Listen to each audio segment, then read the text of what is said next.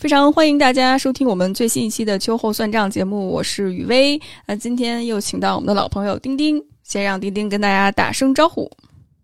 Hello，大家好，我是丁丁。好啊，丁丁，好久不见，我们又来聊一聊。我们既聊了关于原生家庭的关系的梳理，这次丁丁带着什么样的精彩的分享聊一聊呢？这一次，其实我觉得也是从之前的原生家庭的问题里跳出来了比较久的一段时间吧。然后呢，后面可能就是在不断的去觉察自己身边的一些关系。呃，所以其实这次我是想去分享一下自己这个阶段对于友情的一些看法。然后，特别是刚好也应和了你上周的播客的主题，确实也是我这一个阶段就是可能会重点去思考的一些问题。嗯，是啊，我真的觉着现在关于友情这个话题，好像每个人都在交朋友，在填补内心的一些孤独感、满足感，还有这种对意义的追求感，然后让生活能变得丰富多彩起来，让生命变得更精彩一些。但很遗憾，好像友情一直是一个现代人，特别是咱们这代人的一个坎儿，所以我也特别感兴趣。丁丁既跟原生家庭疗愈的这个部分处理了。一个阶段之后，对于友情这个部分你是怎么看的？那有没有什么一开始你特别想分享给大家的？在这段时间，你对于友情的一些感悟呢？从我开始觉醒，然后开始去调整跟原生家庭关系，到现在也有一年多，不到两年的时间。然后就是可能初期的时候还没有更多的去把这样的一个觉醒的状态蔓延到我的其他关系之中吧。但是现在这个阶段，其实我觉得也不是现在这个阶段了，可能前一个阶段开始就会去发现自己身边其实充斥着各种各样的不健康的关系，在以前的版本的我自己身上。那嗯，后来呢，就是也我在着手不断的去不断去权衡，然后又不断的去决断，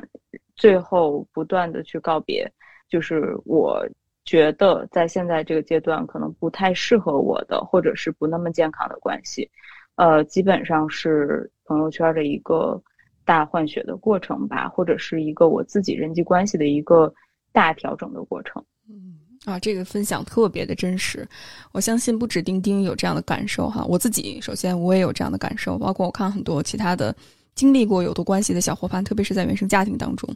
有过这样经历的，往往他在周围。就不只是家庭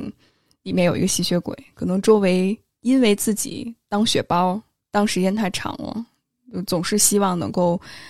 证明自己是个有价值的人。我觉得这也是可能在有毒关系，特别是原生家庭的有毒关系当中习得的一个模式。所以可能在交友的过程里面，多多少少也会有相同的特征。所以我很好奇，丁丁就是嗯，在你的。就是友情，刚才你提到有一个大清洗的一个过程哈，那有没有什么样的一些这种 red flags 危险信号你观察到的特别明显呢？我觉得还挺多的，就是也是后来自己随着自己逐步的清醒吧，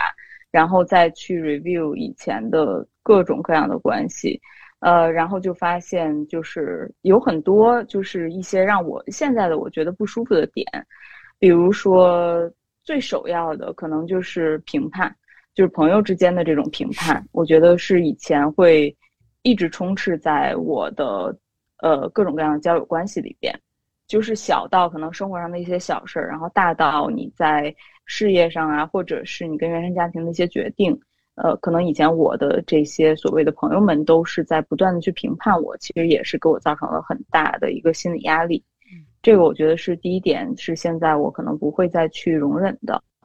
然后还有就是，比如说打压，或者是他会去矮化你，而且我觉得这一点其实就像刚刚你说的，可能我们已经在原生家庭里面习得了一个固有的模式。那这种关系模式一旦形成了，就真的非常难以察察觉。呃，反而是你会觉得，好像我遇到朋友跟我。家人的相处模式是很相似的，然后会产生一种熟悉感或者亲切感。呃，我我随便举个例子，比如说以前可能我其实遇到过不止一位朋友，就是数位呃这种友人吧，可能会有一种呃类似的表达，他会说，比如说你如果你是什么什么样子，我就不会去跟你交往了。哦，对对，以前我会有有这样子的，对对，就是听起来，呃，似曾相识。以前，对，其实以前我的第一感觉是，这个是一种我们之间亲密和坦诚的信号。嗯，但是现在我可能才反应过来，其实这个是一个典型的打压。就是当我真正建立起自我价值之后，我会意识到，真正欣赏你的人不会用他自己的标准去评判你。或者是去给你说说你是一个好的，或者是坏的，呃，因为我觉得一个有自我价值、一个自尊正常的人，其实除了你自己，没有人有资格再去定义你。那现在的我，就是我觉得这句话对我来说也是一个 red flag，就是我肯定是不会选择跟这样的人去深交的。我我印象特别清楚，就是我有的时候跟我那些看似好像跟我关系特别好，但呃，有的时候。我那个时候经历一些，比如说自己亲密关系的一些问题啊，或者是跟父母吵架的问题，我发现很多时候大家都会站在父母的那个角度说：“哎呀，你爸你妈也不容易啊，然后他们那代人也不会爱呀，或者是，哎呀，你伴侣就是男的都这样啊，或者是不要对亲密关系有太高的期待啊。”但是我觉得那是最基本的一些，比如说你是否沟通，你是否愿意共情我、理解我，甚至是动不动的，可能父母或者伴侣就会说一些，说你太胖了呀，你性格不够温柔啊，你不够听话呀，这种话就明显的是打压。然后当你跟你朋友说的时候，朋友还会站在父母或者伴侣的角度上去打压你。我之前我是 就是分辨不出来，就说啊，那他也是为了我好，或者是他也是跟我亲近的这个体现。但现在我会觉着这完全就不是啊。这是完全就是他没有办法接纳你，所以我为什么要对热脸贴冷屁股呢？是不是？哇，太有感受了这一点，丁丁。对对，就是呃，感觉他完全没有能够站在你的角度去呃为你去真实的去体会你的处境吧，所以确实就是嗯，会有一种始终不被理解的这种感受。就我觉得这个也是我觉得很重要的一个 red flag，就是我以前可能。跟一些朋友是永远都无法建立真正的一个互相理解，然后你就会觉得交流特别特别累，就像呃刚才你说的这种例子，就是他说东，然后你说西的这种感觉，然后其实他会经常激起我的一种愤怒，然后这个就完全的还原了我以前在原生家庭之中的那种状态，就是你说什么可能父母都听不进去，然后永远不会有人去理解你，但是。基本上到了这个层面的时候，就我内心深处的那种羞耻感就会被激起来，然后一旦被激起来之后，呃，可能我又会变成自我攻击，就是开始从自身找问题，就觉得肯定是我哪里哪里做的还不够好，然后嗯，以至于后来可能甚至会就是因为我心里的状态是很绝望的，所以我反而会去转而寻找一种说，那如果我要是去结交一些。表面化、比较浅层次的朋友，大家就是一起吃吃玩玩，会不会更好一些？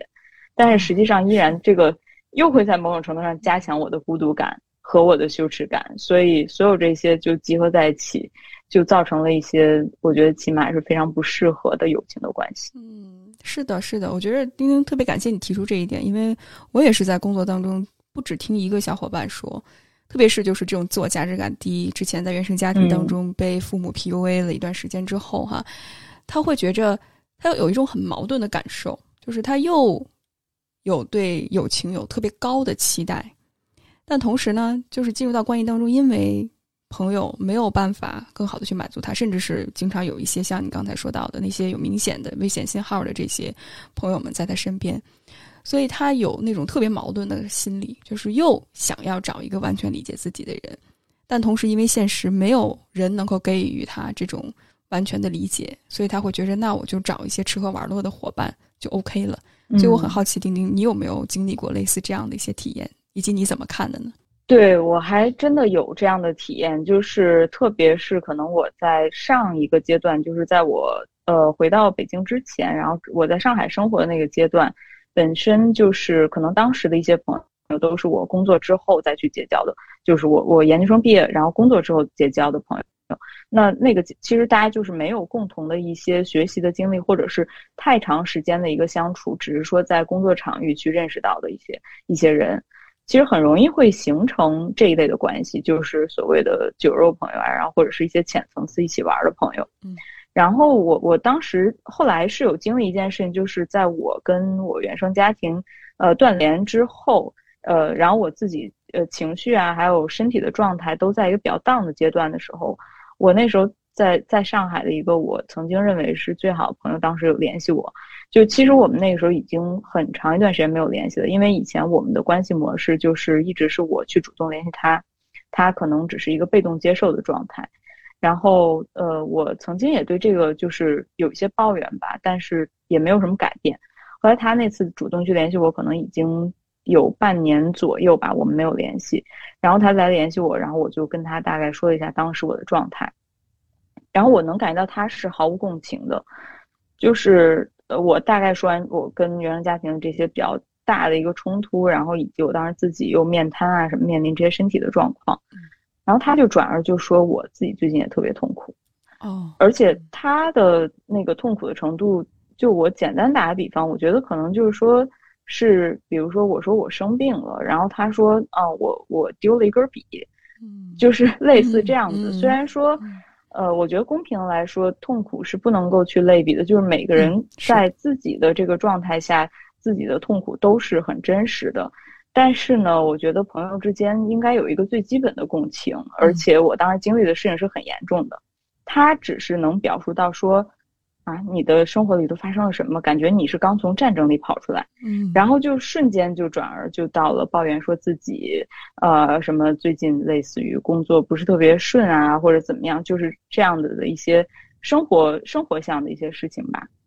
呃，所以我就觉得挺真的挺失望的，就是而且特别是这个可能是我人生嗯遇到最大的转折，我曾经以为他。很了解我，他大概知道说我在意的东西是什么，但是最后就可能会是这样的一个结局。嗯，啊，那听起来真的是特别遗憾的一件事情。我相信经历过这种这种觉醒之后，你会发现，哎，好像那些给你力量感，甚至是跟你在一起陪伴你走很长时间的那些打引号的那些朋友，哈，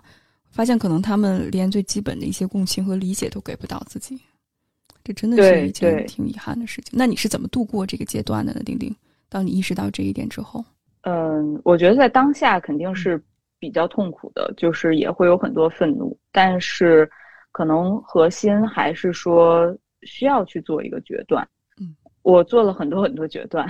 呃，所以说其实包括我，我也有听你上一期的播客，就是讲到说自己有的时候。自己的核心的圈子一直是在不断的更迭，或者是人是一个比较少的状态。嗯，其实我觉得就是这样的一个公开表达还是很有勇气的，因为我觉得以前在我的 mindset 里边，我可能会觉得说我朋友遍天下，或者我朋友很多是一个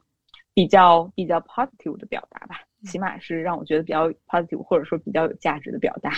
但是其实实际上我现在的实际情况也是这样的。就我可能也是核心的圈子，现在就两个人，所以，所以我就是可见就决断了很多吧。以前曾经也是好像感觉自己身边很热闹过，也有很多的朋友，对。但是后来就是不断在这个过程中觉察，然后决断，再到告别吧。嗯嗯，是是。那我相信这真的又是一个打碎自己。的期待、幻想当中的自己，然后重建的一个过程。所以我很好奇的就是，当你告别的这些不健康的关系，那你觉着这个疗愈的过程，你是经历了什么样的一些挑战呢？丁丁，呃，疗愈的过程，我觉得是比较漫长的。就是其实他真的放手，或者说告别。呃，完完全全是一个过程，在我自己的体验里边，并不是说我今天想清楚了，或者说我看清了这一段关系，然后我明天就可以跟没事人一样去，呃，干嘛干嘛这样的一个状态。就疗愈的过程会起起伏伏，然后会有反复。呃，特别是就是当你彻底看清了之后，你会有一个阶段会觉得以前自己的这所有的关系，还有以前你。呃，包括你的原生家庭的关系，这些东西都是很虚假的，就是整个的以前的这种虚假的世界全部都分崩离析了。然后在这个过程里，其实我觉得我是经历了就是非常经典的这种就是疗愈的一个全过程吧。就可能一开始我是很愤怒或者说很震惊的一个状态，然后再到后面就是陷入到抑郁，就这个时候也会产生大量的哀伤。然后哀伤过后呢，其实又有一点想要去合理化，有一点进入到那种讨价还价，或者说我想要去否认的一个阶段，直到就是到最后自己也觉得已经 无可否认了吧，然后再到最后的一个接受。嗯，这个过程我觉得是特别特别孤独的，然后而且嗯，特别是我从一个。好像身边比较热闹，然后每天朋友比较多，然后联系的人比较多的状态，然后到了可能我整个疗愈过程中，其实就，呃，有两位朋友是一直陪伴我的，当然我也非常幸运有拥有这样的两位特别珍贵的朋友，嗯，就是，但是同时我自己是产生了大量的，呃，孤独感，然后甚至就是可能会孤独到，甚至你会。很怀疑自己的存在，就是因为以前你依托于去找价值的那些东西，可能都都已经不存在了。然后在这种情况之下，我又该如何去如何去重新看待自己？这个事儿，我觉得我是花了很长的时间才能够去接受，然后直到就是后来可能是逐渐的去又跟自己的存在和解。就是去接受，说我不是绑定在任何关系上，我也是可以存在在这个世界上的，这个就是我的一个价值。然后到这个阶段，其实我觉得我彻底想清楚了，就是任何关系对我来说都不是非有不可的，甚至包括父母。呃，就是有的时候可能我们会说，嗯，就是好的关系它不应该是雪中送炭，它应该是锦上添花。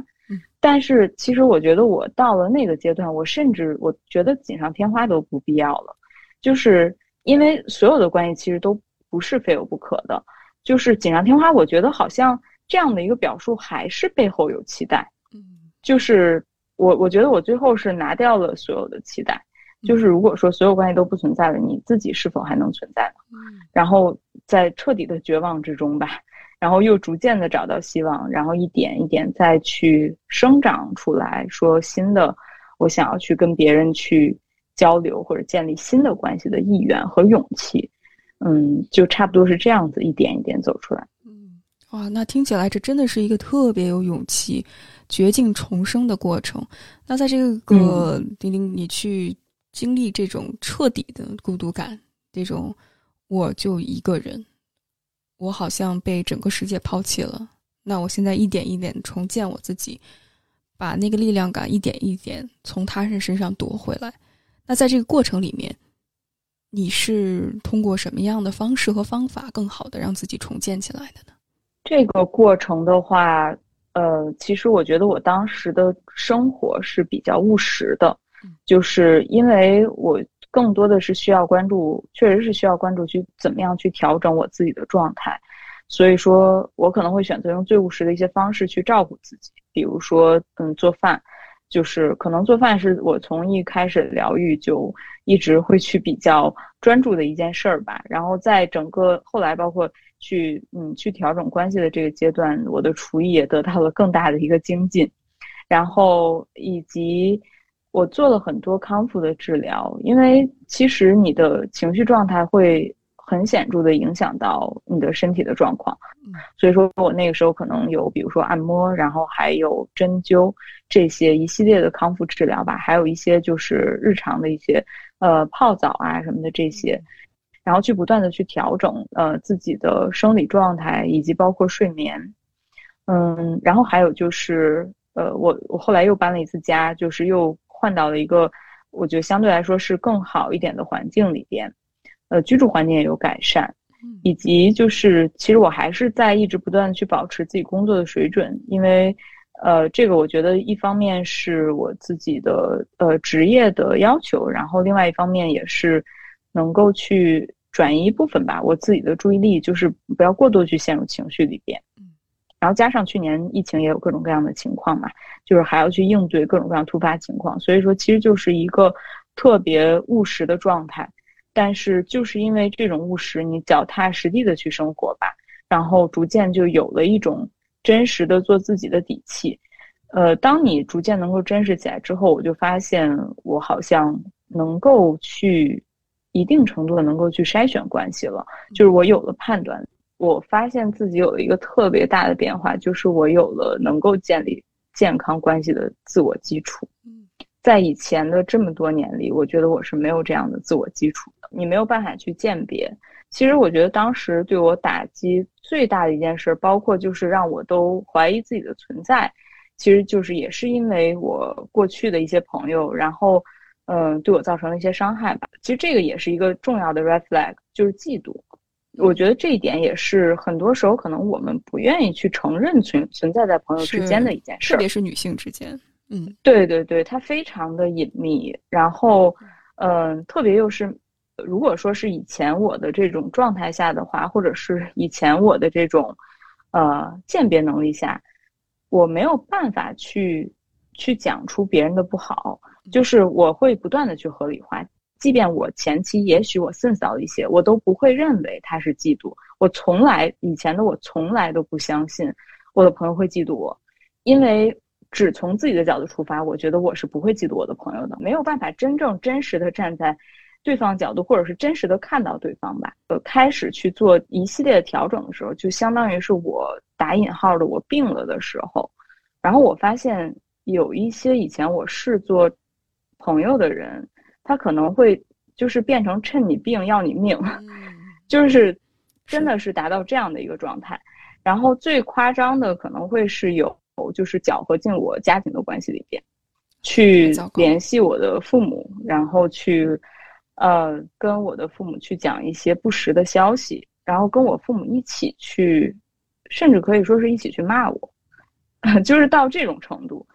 所以，我真的是非常的震惊，在那个阶段。然后，那个阶段也是因为我就是一直陪伴我的一个朋友，他其实他也是有有我父母的联系方式。然后，呃，当时就是等于说是我父亲，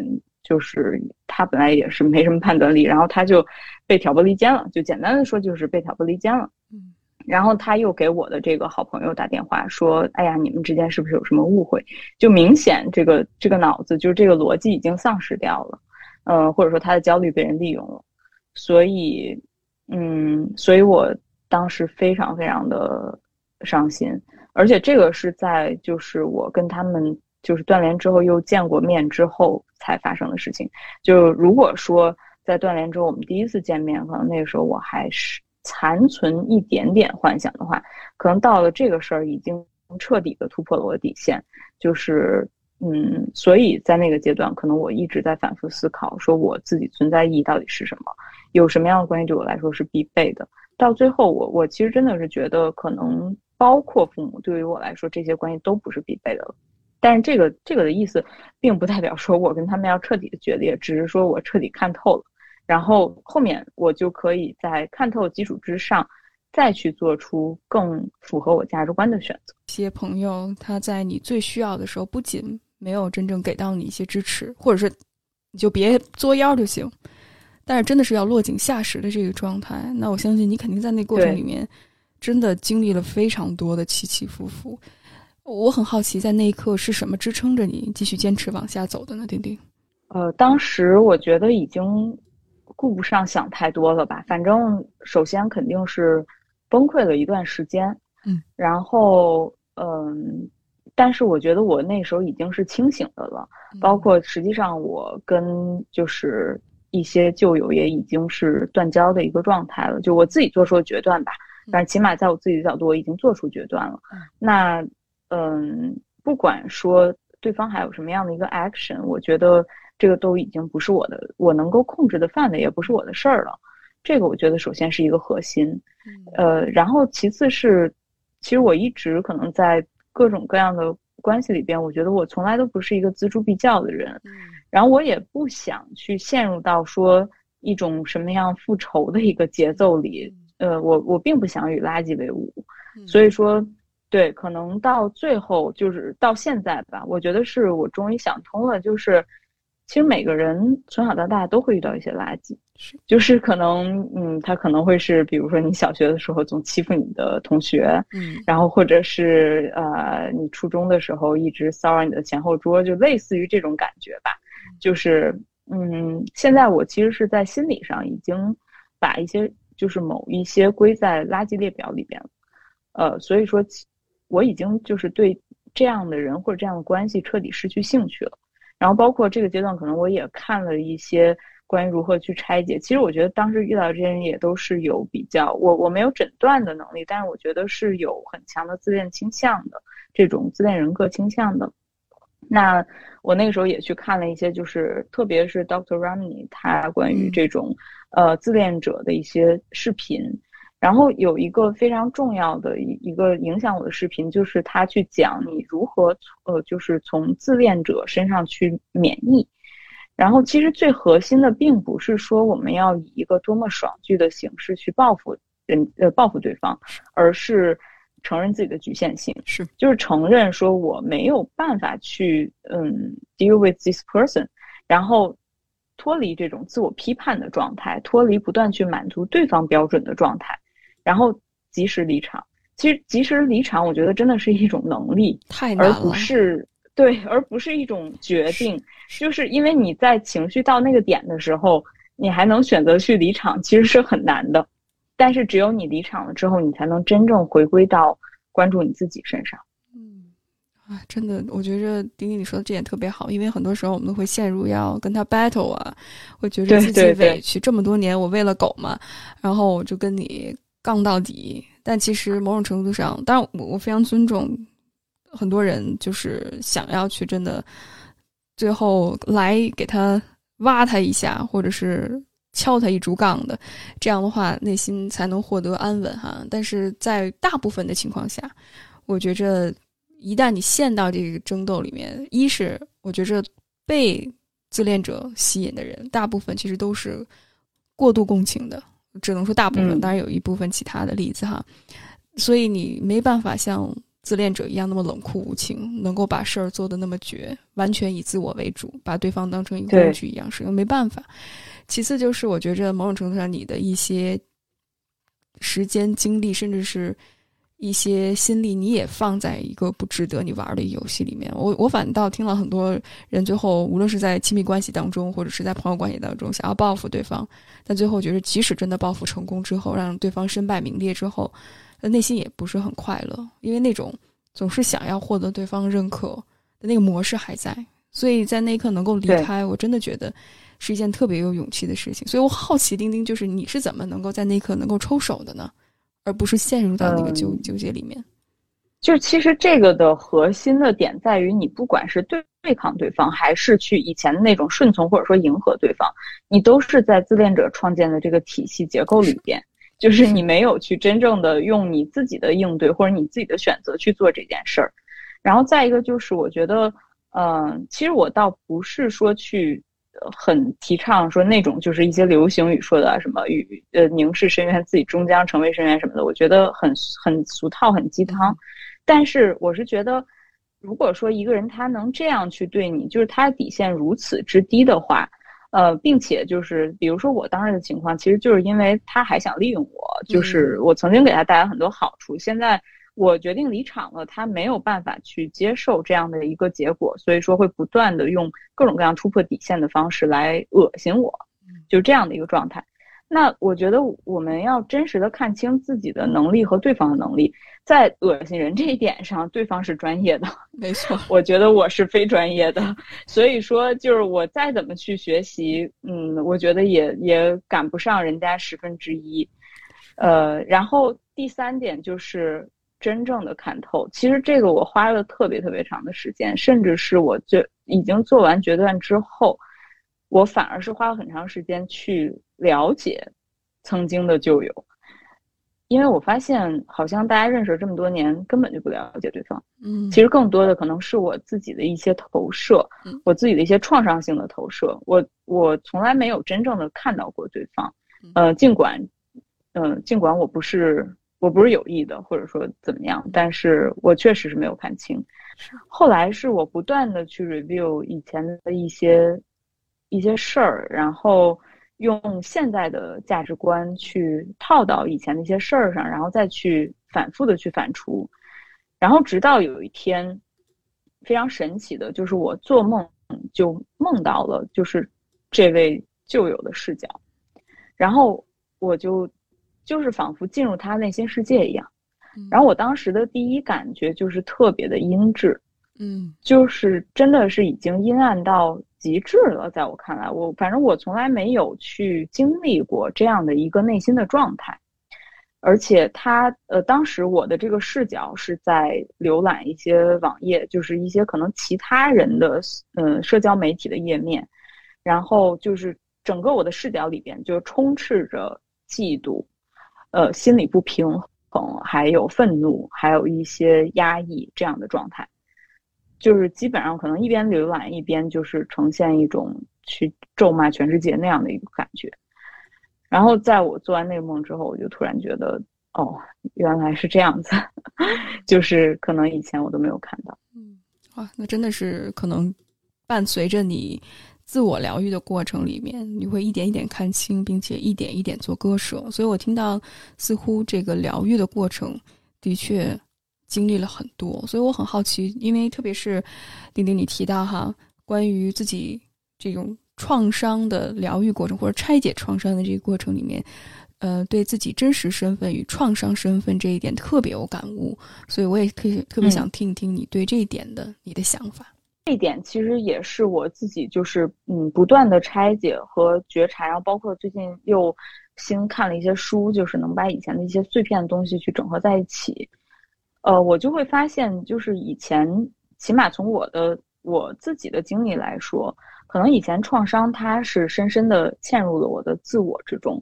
所以那个阶段，我的真实的自我以及我真实的身份认同、自我认同是丧失掉的。我我一直都是好像在前面大概前面七八年左右的过程里边，我对我的身份认同是非常非常迷茫的，就我不断的在换城市啊、换工作啊，然后。嗯，去或者说更迭我的一些所谓的表层的价值观，但是我好像始终都没有去找到一个到底就是关于我我到底是谁这样的一个问题的答案。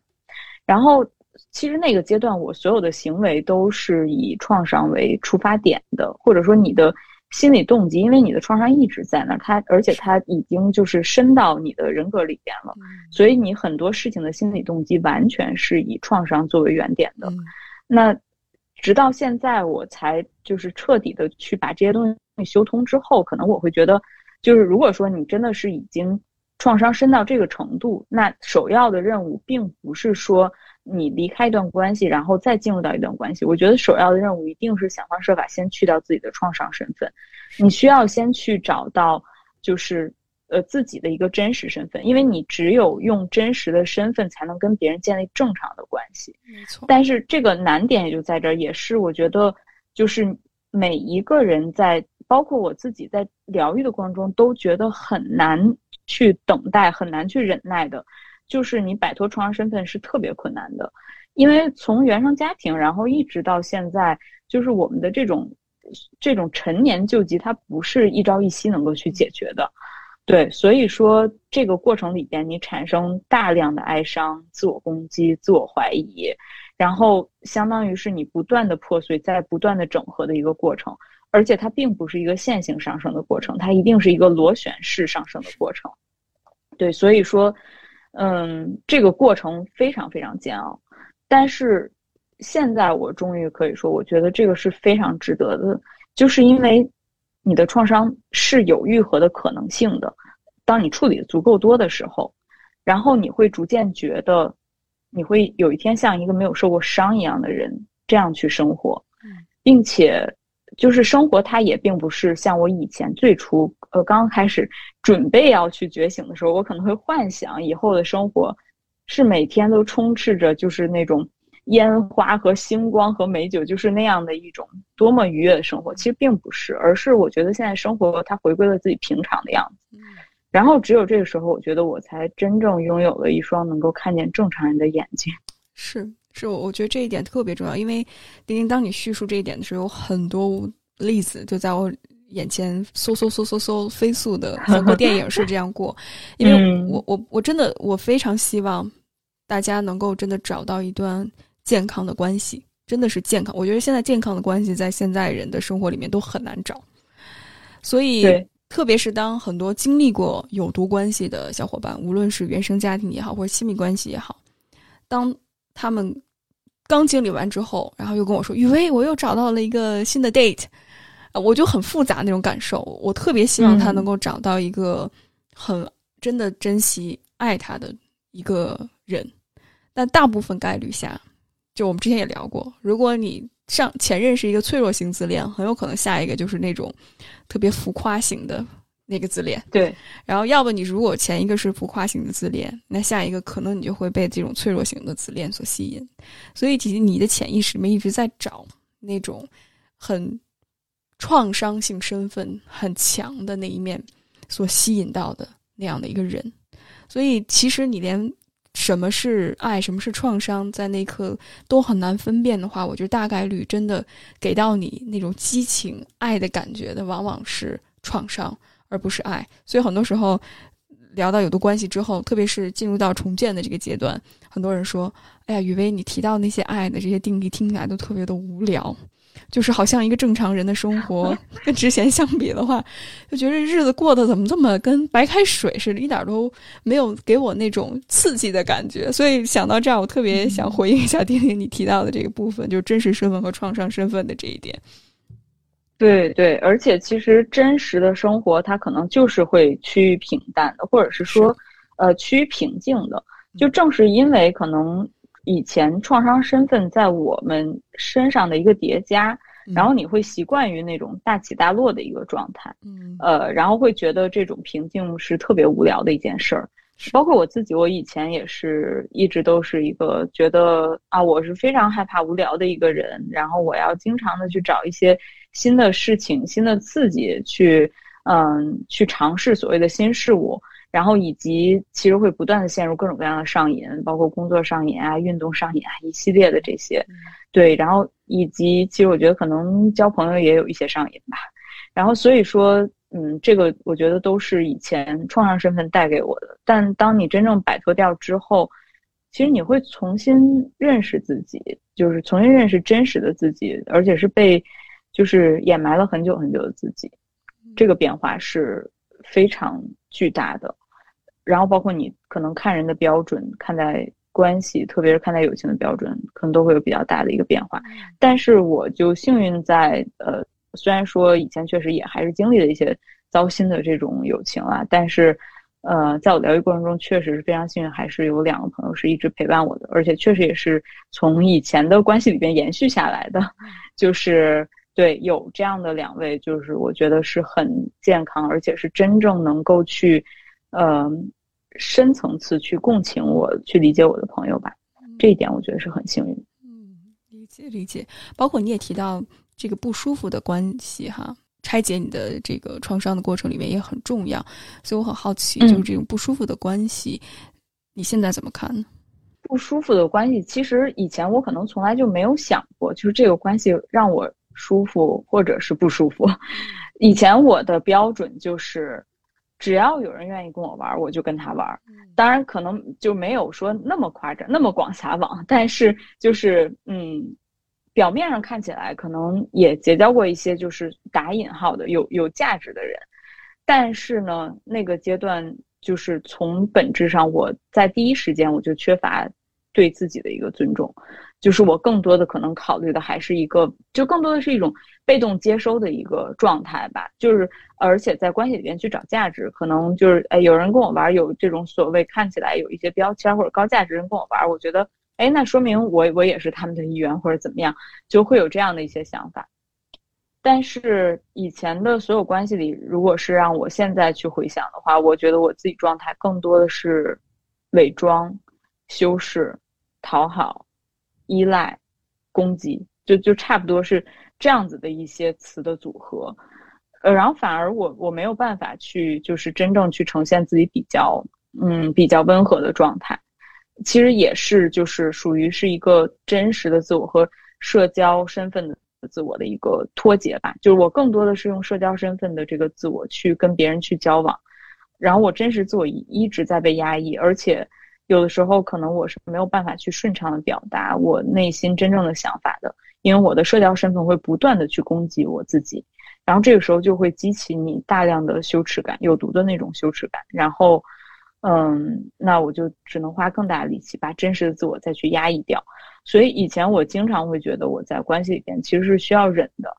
就是嗯，也有一方面是不愿意跟别人起冲突，然后也有一方面是我觉得其实他都不一定这种忍受都不一定在我意识层面，更多的是一种自动化的压抑。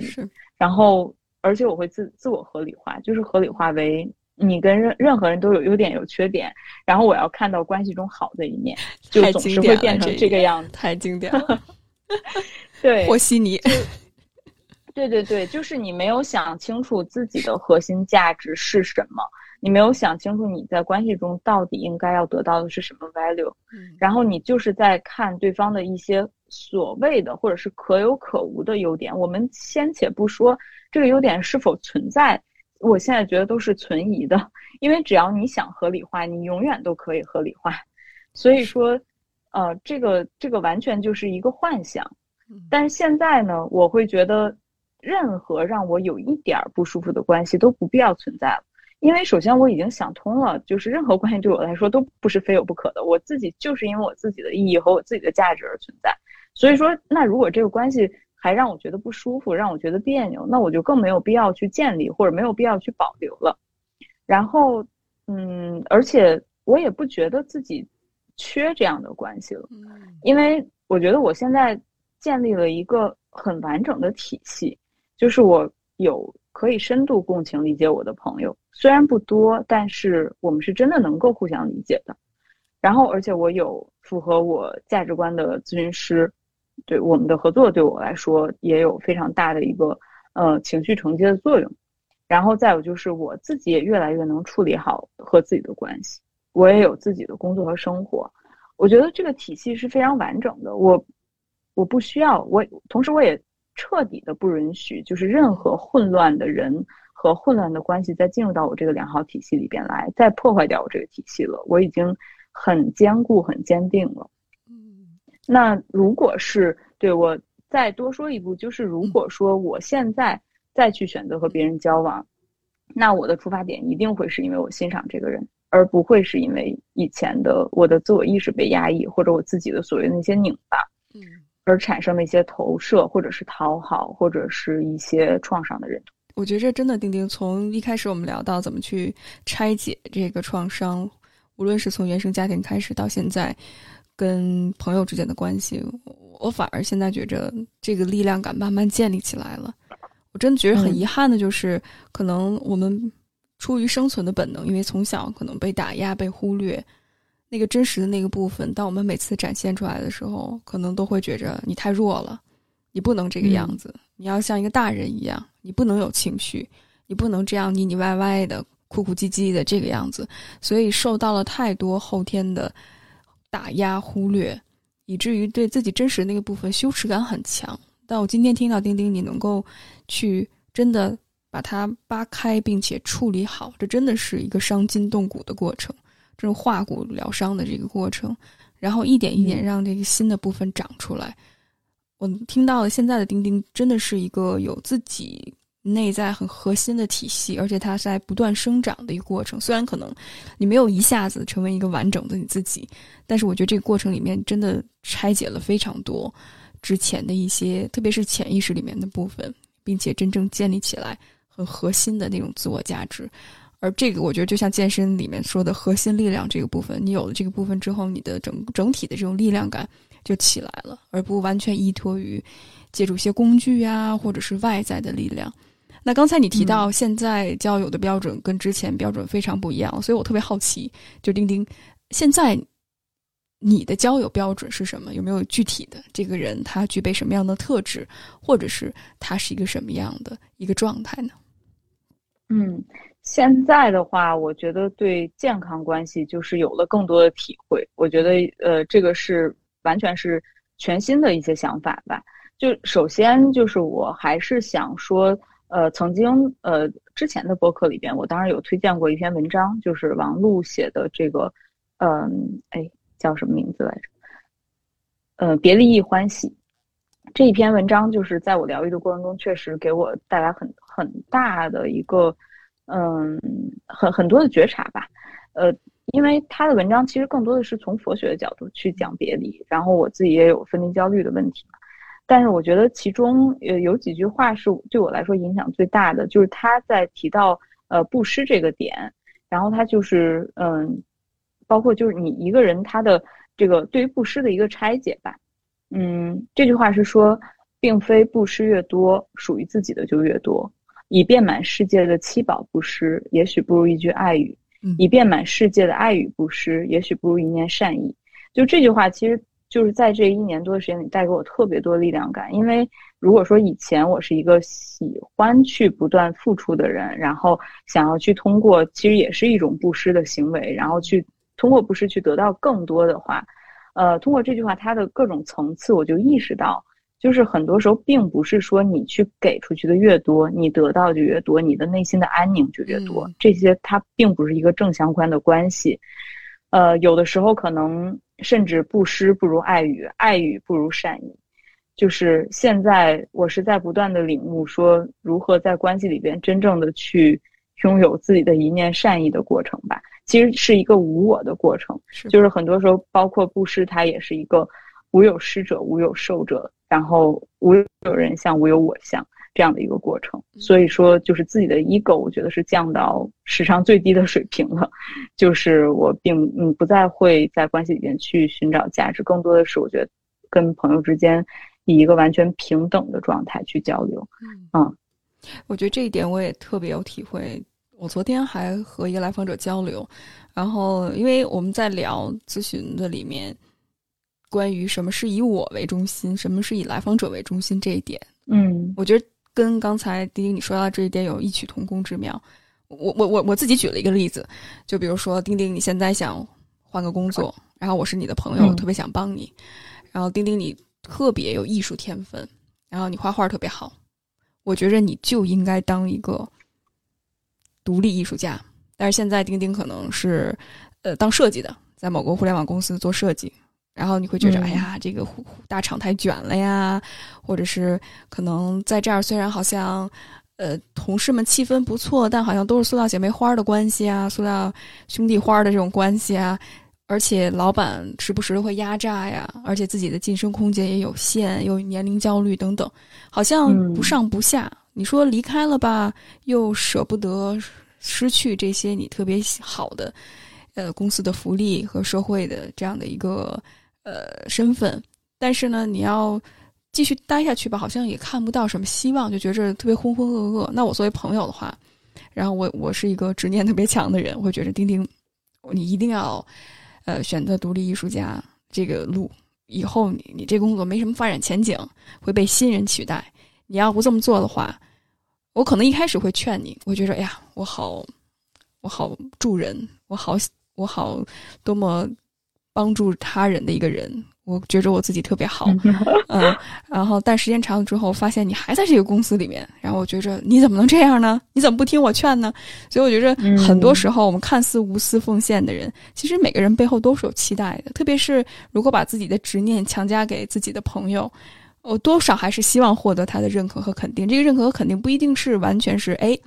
丁丁你说哎呀，雨薇你真好，你对我真好，然后给我送这个给我送那个。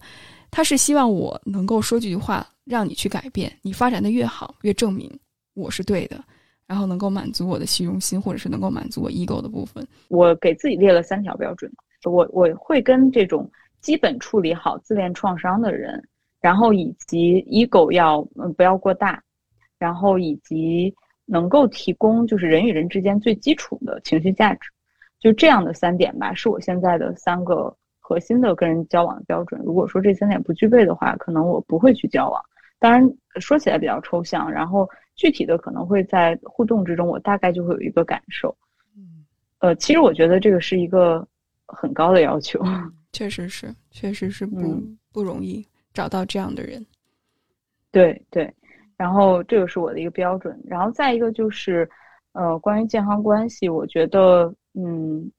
从感受上来说，我觉得在健康的关系里，你的心是会有一种熨帖的感觉，就是你会觉得很安心、很踏实。以前的那种一些应激式的自恋创伤，可能在这样的关系里都不会出现。比如说，你可能会担心对方随时会离开，或者你会担心自己随时会受到攻击，或者是你会担心我们这个关系，嗯，突然就分崩离析了。就是这样的担心，可能都会烟消云散。如果说这个关系带给你这样的感受，而且是一个持续性的这样的感受，那我觉得它可能会是比较健康的。我其实也有以前可能我认为结婚生子也不会影响我们挚友关系。呃，多少年，然后或者是隔很长时间不见，然后见面之后，好像以前那种亲密感还在。嗯，但是后来我觉得，那个可能对于我自己来说，我不能说对方，但我觉得对于我自己来说，更多的是一种拒绝长大的一种幼稚感。就是我我一可能就是一一回到那个关系里边，我就退回到那个阶段，理解。然后我们只有在那样的状态下才能互动。然后一旦换成了成年人的面貌，或者换成了我觉醒之后的面貌，哪怕都不说觉醒之后，可能就是疗愈之中的面貌，我们已经就聊不下去了，就是这样的一个状态。所以说，可能我觉得这个这个确实是很遗憾的一件事情吧。但是，嗯，也需要去决断。嗯，我我其实也有过犹豫，就是是否有一种能够去折中的方式。呃，能够去既保持我自己，然后也能够跟对方还能保持某一定程度的一某一种形式的关系吧。但是我觉得需要看到，就是关系是两个人的事情，嗯，特别是友情，就是是需要两个人都有一定的主动性的。它跟呃，其实跟亲密关系很像，就是对友情的筛选啊，以及友情的这些互动，其实跟亲密关系有相似的地方。所以，如果说对方他在这个阶段的价值观跟你有了巨大的变化，或者说两个人的步调不一致，或者两个人的呃成长节奏和这种能力都不太一样的话，其实真的很难再去维系了。这就是一个一个特别现实的问题，嗯，所以也会有这样子的可能，我会做一个决定。我看到很多人都有这个困惑，很希望自己的情绪和感受被看到，但很多时候朋友接不住。所以我觉得，我特别想从你的角度出发，或者你的经验出发，丁丁，你觉着对于朋友，你对他对你共情理解的期待或者那个边界在哪儿呢？呃，我觉得首先在这件事上，我以前肯定是踩了无数的坑的，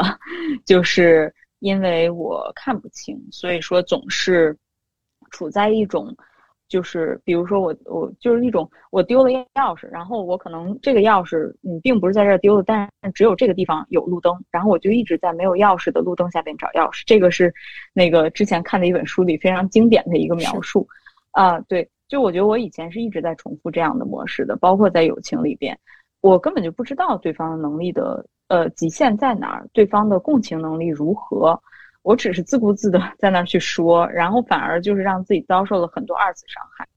所以说后来在我彻底的被打垮的那个阶段吧，就是彻底的想要去深深刻的去疗愈，然后想清楚说自己的这个存在价值的时候，嗯，那时候我就决定我需要先把所有的关注度先给到自己，然后再从再去向外去，也不能说是求，再去向外看吧，或者是向外互动这样的过程。我已经不觉得就是，嗯，外界给我的抚慰是第一位的了。第一位的核心可能会是我自己给自己的抚慰，就是自己对自己情绪的关注和关爱，这个是最重要的。嗯，然后而且我觉得，其实人与人之间的共情，还有这种能够深度理解的朋友，真的是一个可遇而不可求的事情。不是说我们现在有了这样的意愿，然后就能够我马上就能够找到。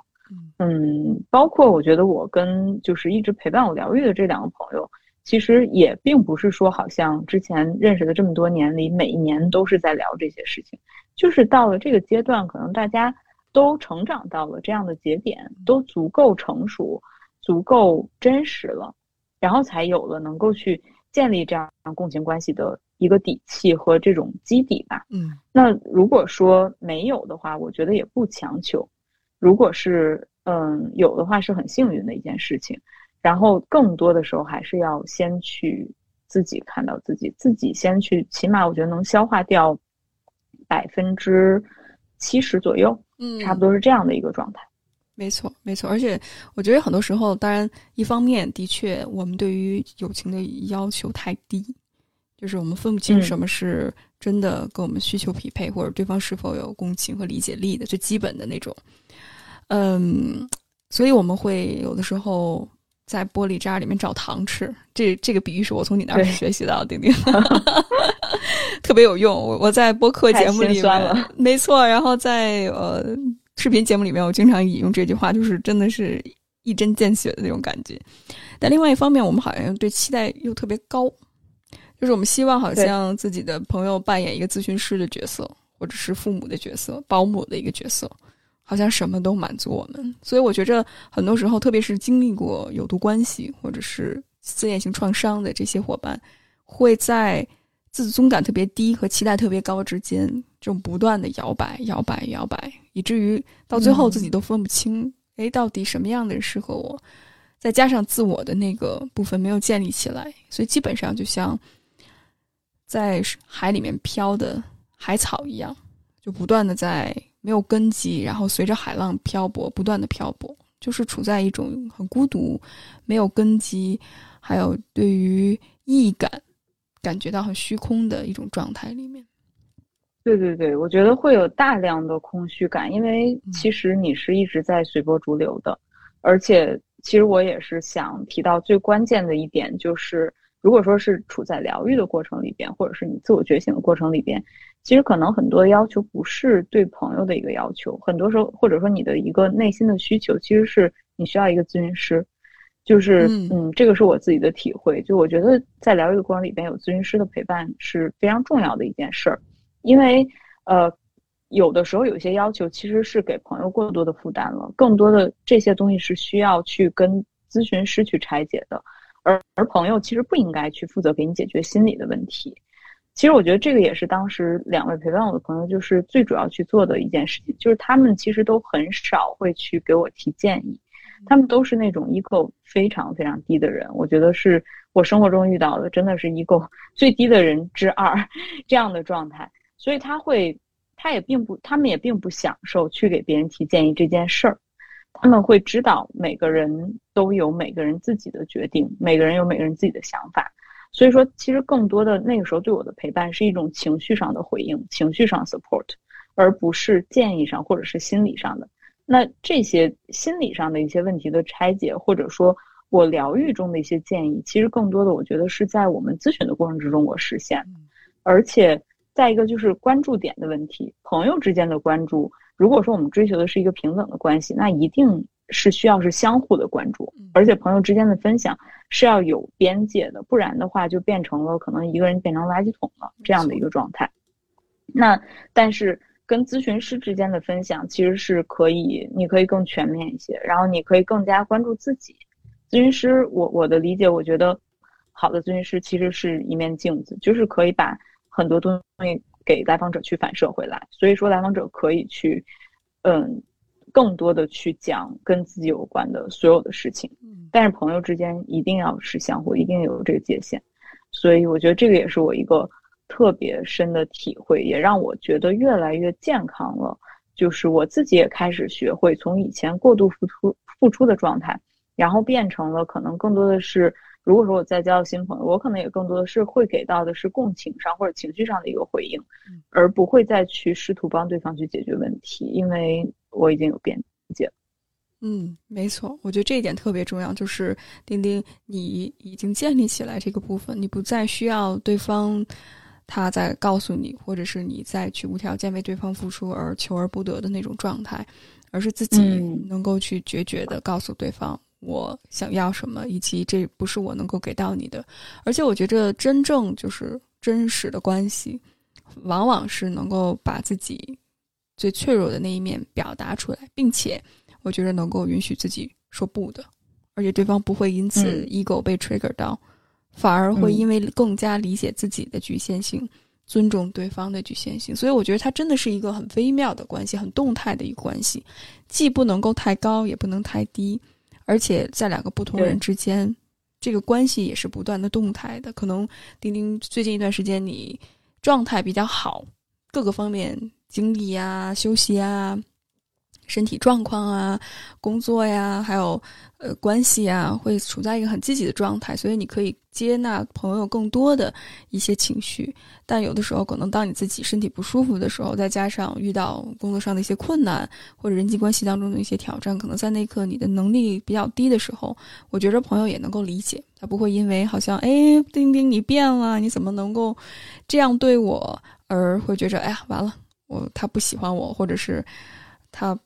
不是真正我的朋友，他在最我需要他的时候抛弃我。我觉得这也是一种特别不太成熟的。一种关系相处的模式，还是想回到那种小孩子的状态，想要父母照顾自己，或者是想要找一个权威的那个形象。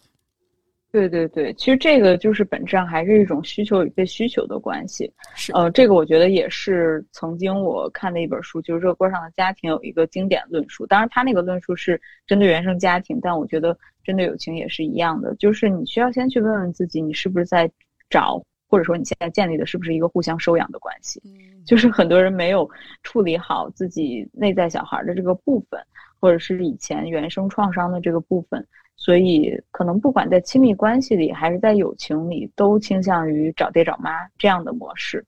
对，但实际上真正平等的朋友关系，并不是一个需要与被需要这样的关系，这样的关系必然会走向压榨吸血。没错，没错。而且我觉得很多时候，我今天刚录完那个 reaction 的那个视频，然后 Lisa 说了一句话，让我真的觉得毛骨悚然。Lisa 说：“我就在那儿等着，无论他做什么，我都不会离开他，只要他愿意回来。”对，就是那种啊，我好爱他。然后，但是你说 Lisa 爱他爱 AV 哪一点，或者是艾薇爱 Lisa 哪一点？艾薇说到：“我爱他是因为他足够爱我。”我突然意识到他好爱我，比我想象当中爱我的那个层次多一些。然后我就觉着。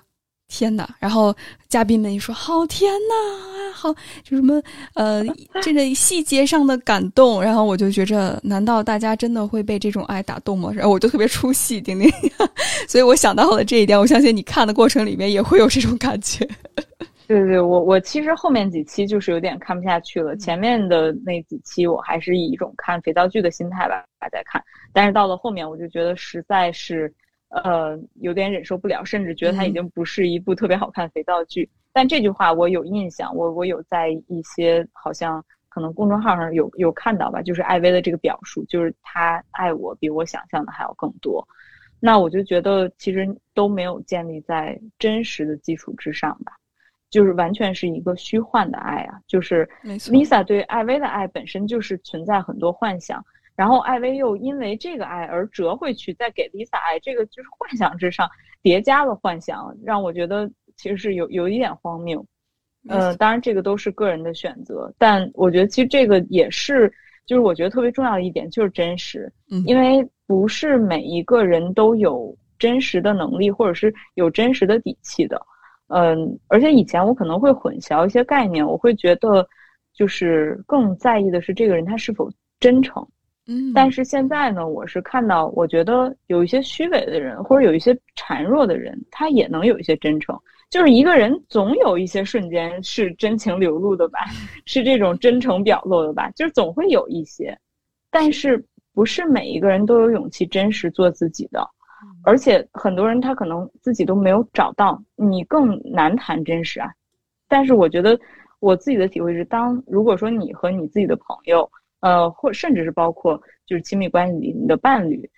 如果你们都拥有了这种真实做自己的这种底气，那建立的关系一定也是成熟的、真实的、更让人心安的，就是更加稳定的一个关系。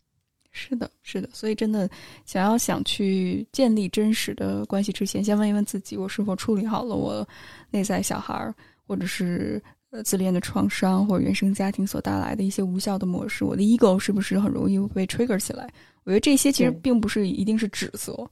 而是它是一个让我们帮助我们更好疗愈自己的一个开始。嗯，对对，就是你需要不断的去测试自己在这些方面达到了一个什么样的水平吧。然后，而且阶段性的去整合也很重要。我觉得我已经经历了无数次破碎到再整合的阶段。但是不同的是，我觉得每一次的破碎再到整合，就是下一次的整合一定会比上一次更加有力度，更加的全面。呃，然后我其实是这个阶段就没怎么去阅读了，就可能我前面一个阶段一直在大量阅读，后来呢，就是呃工作也比较忙，然后我自己可能又进入到一个新的探索阶段吧，就开始有一点看不进书那种状态。我是最近就是在过年的时候才又重新开始阅读，然后就又一下子，我觉得我也是潜意识中就是需要去整合了，然后就又一下进入到那种高强度阅读的一个状态。然后我我现在看的是。呃，回家吧，受伤内在小孩也是，就是社群在去年的时候吧有推荐过的一本书，非常经典。然后我觉得关键是我通过这本书，就是把可能整个的呃这个阶段疗愈的一些成果、一些碎片的东西，又能够强力的把它再串联在一起，然后就更加的去确定自己的方向和自己的价值。理解，我觉得这真的是一个阶段性的过程。每个阶段好像钉钉真的给你力量感的方式不同，而且我觉着，对，真的，我我我我我记着我们之前也聊过，就读书它是一个双刃剑，它一方面能够给我们一个知识架构，能够更好的给到我们一个指引，甚至是可能帮助我们更好的梳理和总结。但另外一方面，特别是处理哀伤情绪的过程里面，反而这些知识会压抑我们的情绪和感受。但是，当可能哀伤的这个部分处理到了一个阶段之后，当你又要去经历这种重建的过程，需要去梳理，需要去整合，可能读书又会是一个很好的一个方式。所以，我觉得重要的并不是说一定要读书或者一定要做什么，而是基于自己当下的一个需要，能够把读书也好，或者是情绪处理也好，包括咨询也好、友情也好，能够把它帮助你更好的去在不同的阶段帮助你去。服务这个阶段要做的事情，你的需求是什么？我觉得这一点特别重要，丁丁。因为很多时候，很多小伙伴其实，在后台问我，就以为我应该读什么书，我应该怎么做。其实我很难给到大家意见，因为每个人的状态不同，看的东西不一样，所以一定要因人而异，或者是因地制宜。所以没有一个万能招。嗯，对，我觉得最重要的是要随心而动，而不是说。去有某一个公式、某一个模板，然后或者是有某一本、某一个万能钥匙，能够去开启以及关闭你所有的创伤。这个过程是每个人都需要根据自己的轨迹、自己的喜好去，嗯，去给自己设计的。那嗯，最后丁丁，因为我们时间差不多了哈，有没有你来得及没有来得及分享或者补充的呢？我觉得这个阶段可能我大概的体悟就是这些。最后就是。一句祝福吧，就祝愿大家都能找到自己心中的一念善意。